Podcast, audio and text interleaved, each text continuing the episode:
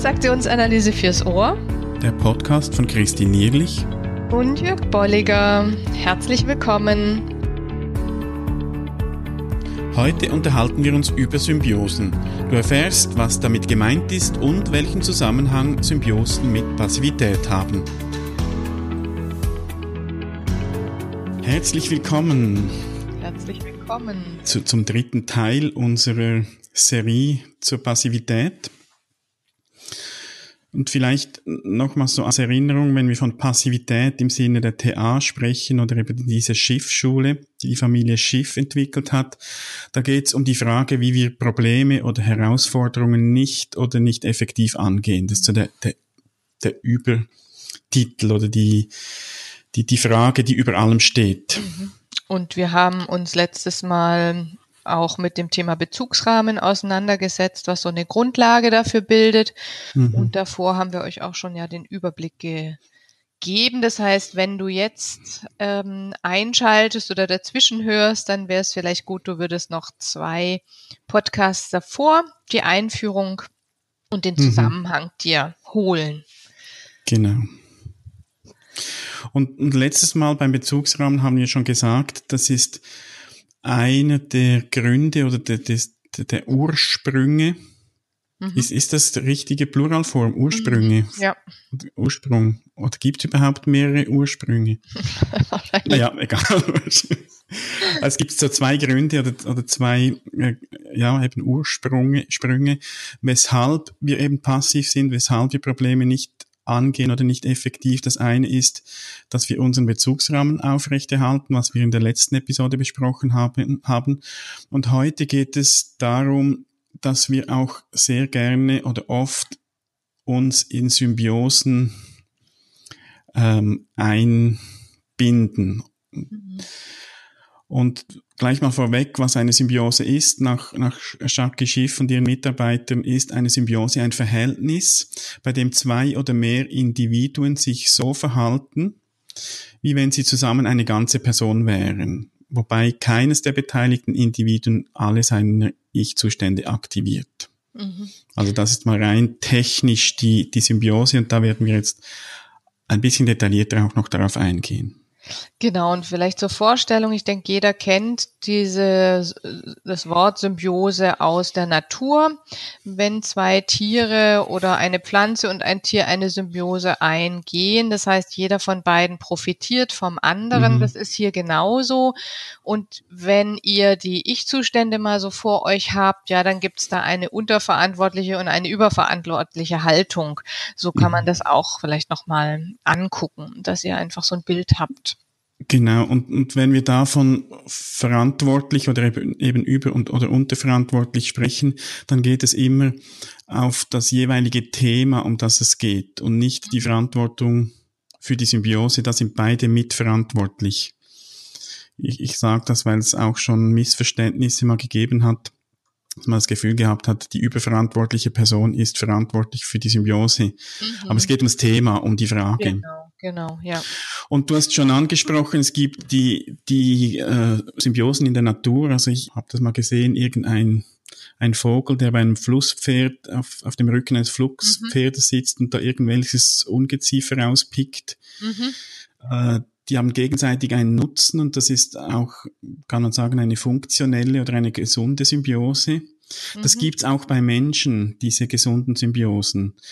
Das klassische Beispiel ist wahrscheinlich die Mutter und das Kleinkind. Ja, und daher kommt es sicherlich auch, wie du gesagt hast, dass wir da gerne reinfallen, ja, weil mhm. wir das grundsätzlich kennen, weil es eben auch wiederum einmal Sinn mhm. gemacht hat, ja.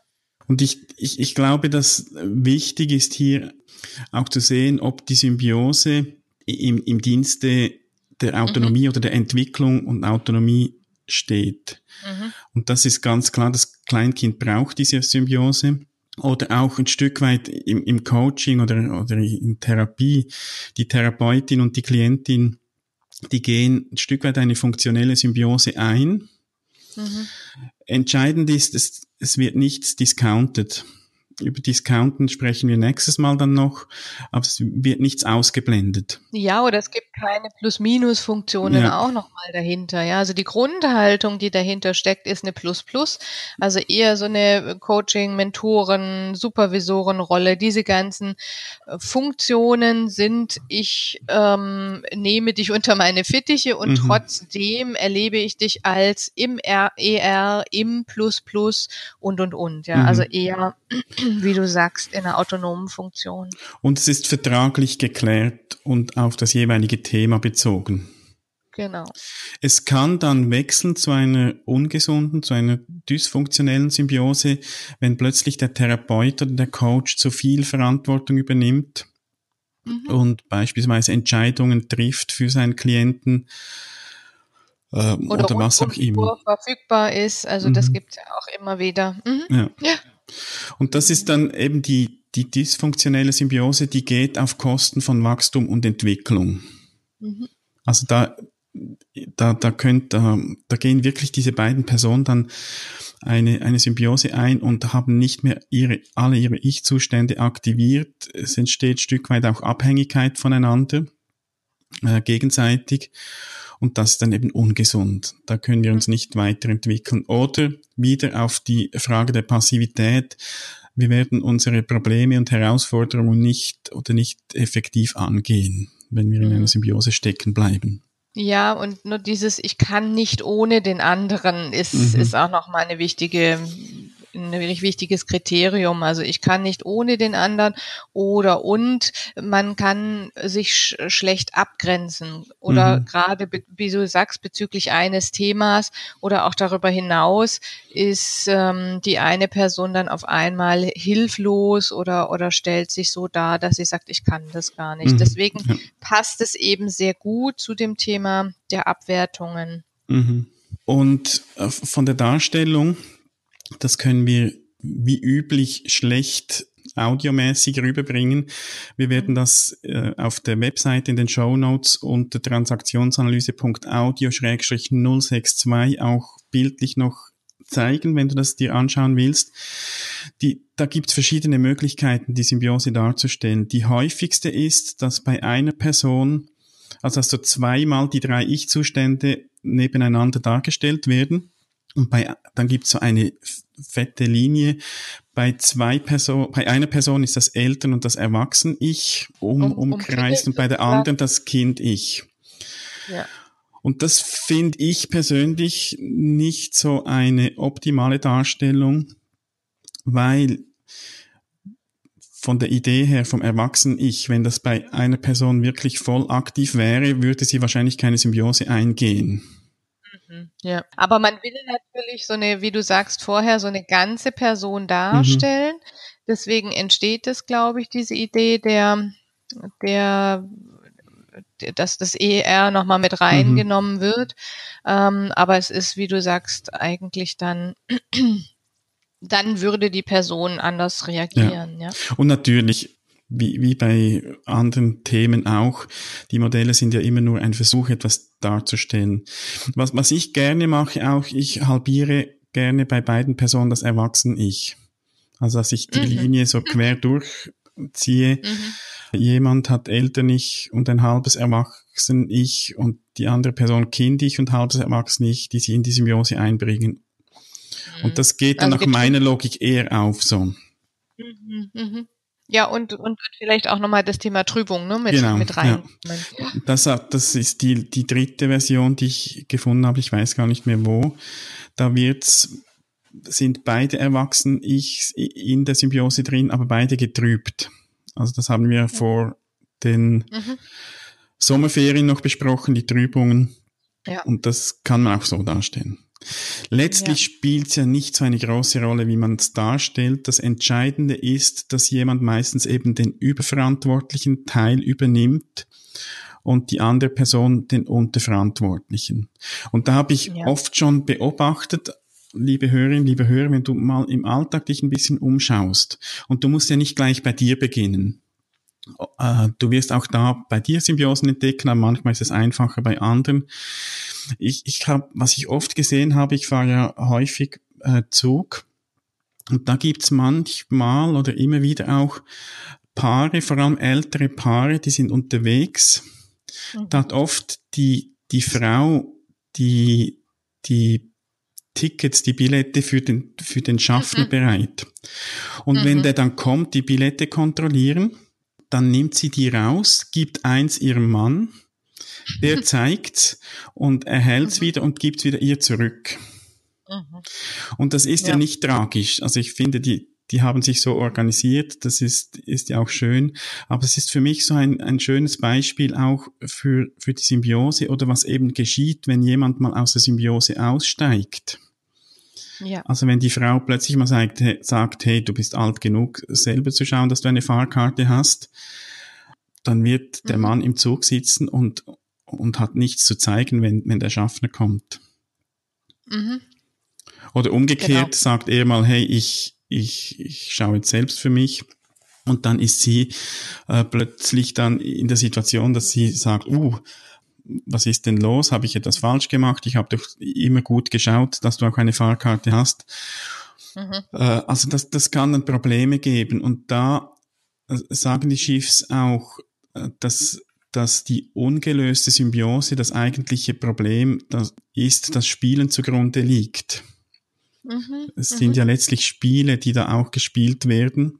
Und, ja. und in Spielen kommt es ja dann eben zu diesem Rollenwechsel. Da könnte man sagen, wenn da jemand auch die Rolle wechselt innerhalb der Symbiose, dann ist die Chance groß, dass sie da in einem Spiel drin sind. Mhm.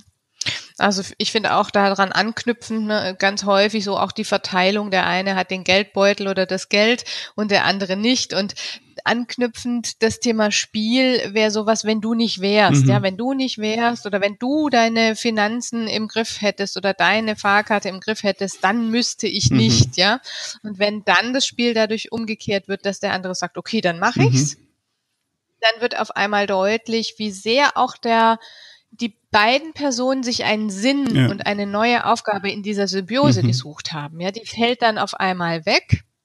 Und dann ist so die Frage, auch ne, wenn, wenn Kinder ausziehen, kann man auch nochmal sagen, wie sehr habe ich möglicherweise mit dem Kind in einer Symbiose gelebt. Wie viel habe ich dem abgenommen an, der musste nicht seine Wäsche waschen, der hat nicht im Haushalt mitgeholfen, dem habe ich mittags das Essen gemacht und und und, mhm. ja. Und dann ziehen die aus und dann stehen einige Frauen da und sagen, huch, was mache ich denn mhm. jetzt? Oder huch, wie undankbar. Ja, also da entstehen auch dann Spielmöglichkeiten. Oder andersrum, ich, die Beispiele, die natürlich dann auch sehr stark aus psychotherapeutischer Richtung kommen, wenn es Eltern gibt, die sich ähm, unfähig machen und das Kind andersrum, ja, den EL-ER-Teil übernimmt und einkauft, den Haushalt schmeißt mhm. und und und. Ja, weil Mutter oder Vater also einer von beiden vielleicht sogar gar nicht da ist und der andere eben vielleicht mhm. psychisch krank, alkoholkrank. Und, und da finde ich dann auch noch entscheidend, dass es bei diesen ungesunden Symbiosen eben nicht, nicht bewusst miteinander so vereinbart oder geklärt ist. Ja. Weil es kann ja. ja schon mal sein. Also ich, ich nehme mich als Beispiel bei uns, ich, ich mache die Steuererklärung hier in der mhm. Schweiz. Ich weiß gar nicht, wie es bei euch ist. Einmal im Jahr steht die Steuererklärung an. Und ich habe eine Ausbildung bei einer Bank absolviert, habe da auch Steuererklärungen ausgefüllt. Und es liegt mir einfach, äh, oder es geht mir wahrscheinlich ein bisschen einfacher, als das BA geht, die Lehrerin ist und die in ihrer Ausbildung nicht viel mit, mit Steuererklärung zu tun gehabt hat. Dafür repariert sie gerne Fahrräder. Und das ist etwas, ich kann das auch, aber es macht mir jetzt nicht speziell Spaß, äh, irgendeinen Reifen oder eine Kette zu wechseln bei einem Fahrrad. Und wir haben insofern ein Stück ja. weit hier auch ein bisschen eine symbioseartige Beziehung, dass es klar ist, ich mache die Steuererklärung und, und wenn es etwas zu reparieren gibt bei Fahrrädern, macht sie das auch gerne. Und das ist aber in diesem Sinn nicht ungesund, weil wir discounten oder wir, wir werten gegenseitig nichts ab sondern es ist wirklich mhm. funktionell, mhm. weil es ihr mehr Spaß macht, die Fahrräder zu flicken und mir liegt es etwas einfacher, diese Steuererklärung auszufüllen, dann darf das auch sein. Also ich denke, es ist noch mhm. wichtig, dass man dann nicht alles nur noch als Symbiose betrachtet.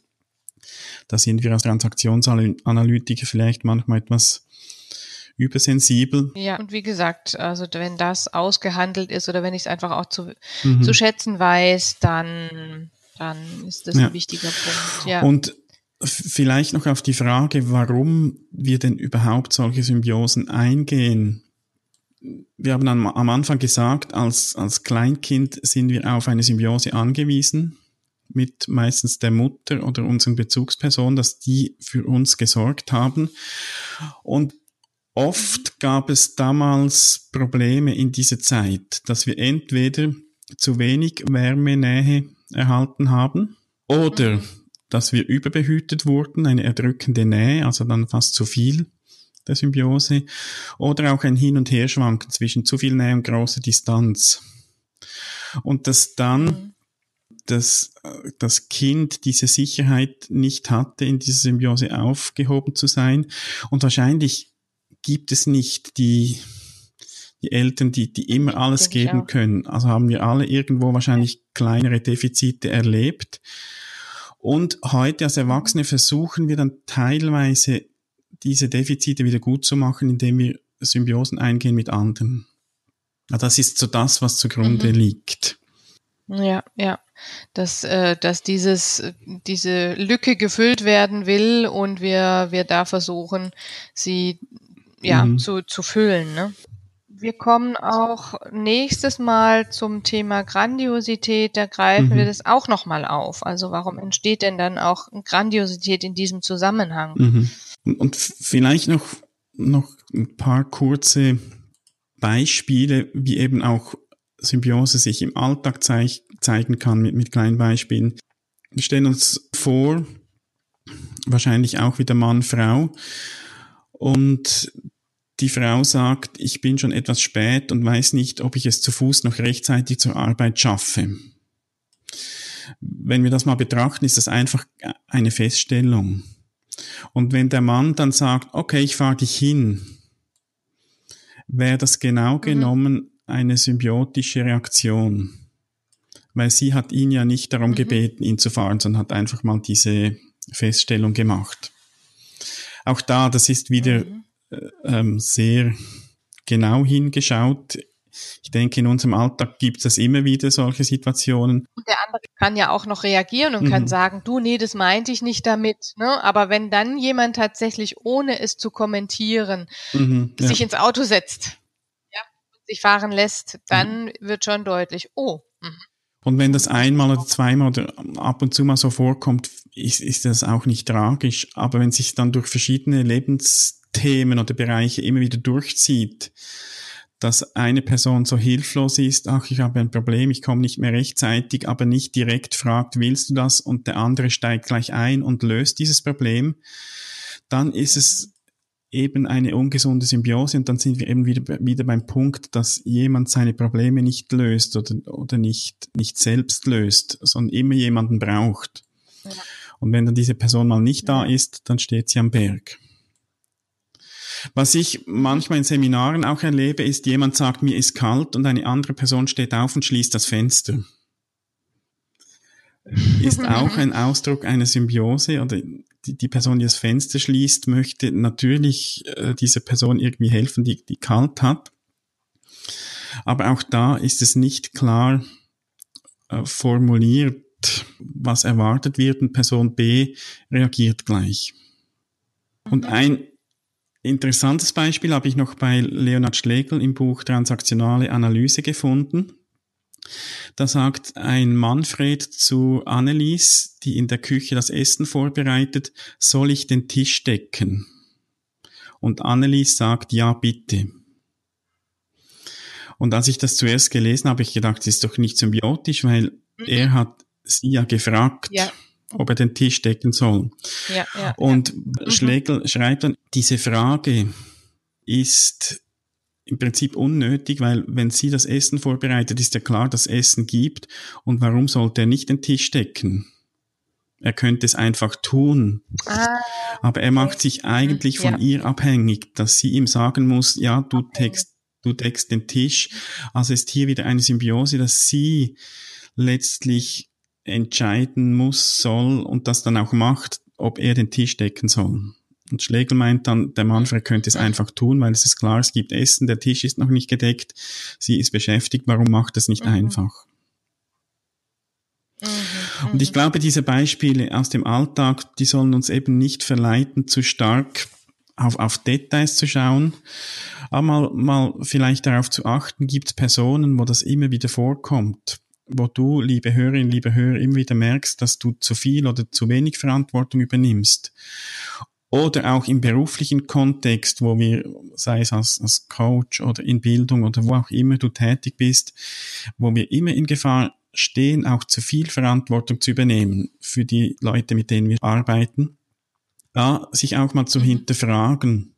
Und, und wenn du merkst, dass du da in einer Symbiose steckst, da könnte dann auch mal, könntest du auch mal schauen, wie, wie, wie steigst du aus? Und ich glaube, nur schon mit dem Merken, dass es eine Symbiose ist oder sein könnte, ist schon der wichtigste Schritt getan, nämlich Erwachsen-Ich aktiviert. Mhm. Genau, einmal das und zum anderen kann ich ja dann tatsächlich die Verträge mit dem anderen ähm, oder die Transparentmachung dessen, was mhm. gerade passiert ist, ja. auch noch nachholen, jederzeit. Ja, also das ist ja auch kein Problem, mhm. das dann nochmal aufzugreifen, wenn ja. du es dir bewusst gemacht hast und es zurechtrücken. Und dann wird vielleicht spannend sein, ja, gibt es dann ein Spiel auch dazu, wiederum, weil der andere mhm. doch eine andere Erwartungshaltung hatte. Oder ja. lässt sich's gut klären? Und das ist dann auch wie der nächste Schritt, wenn wir das in, TA-Begriffen sagen, das wäre ein Vertrag.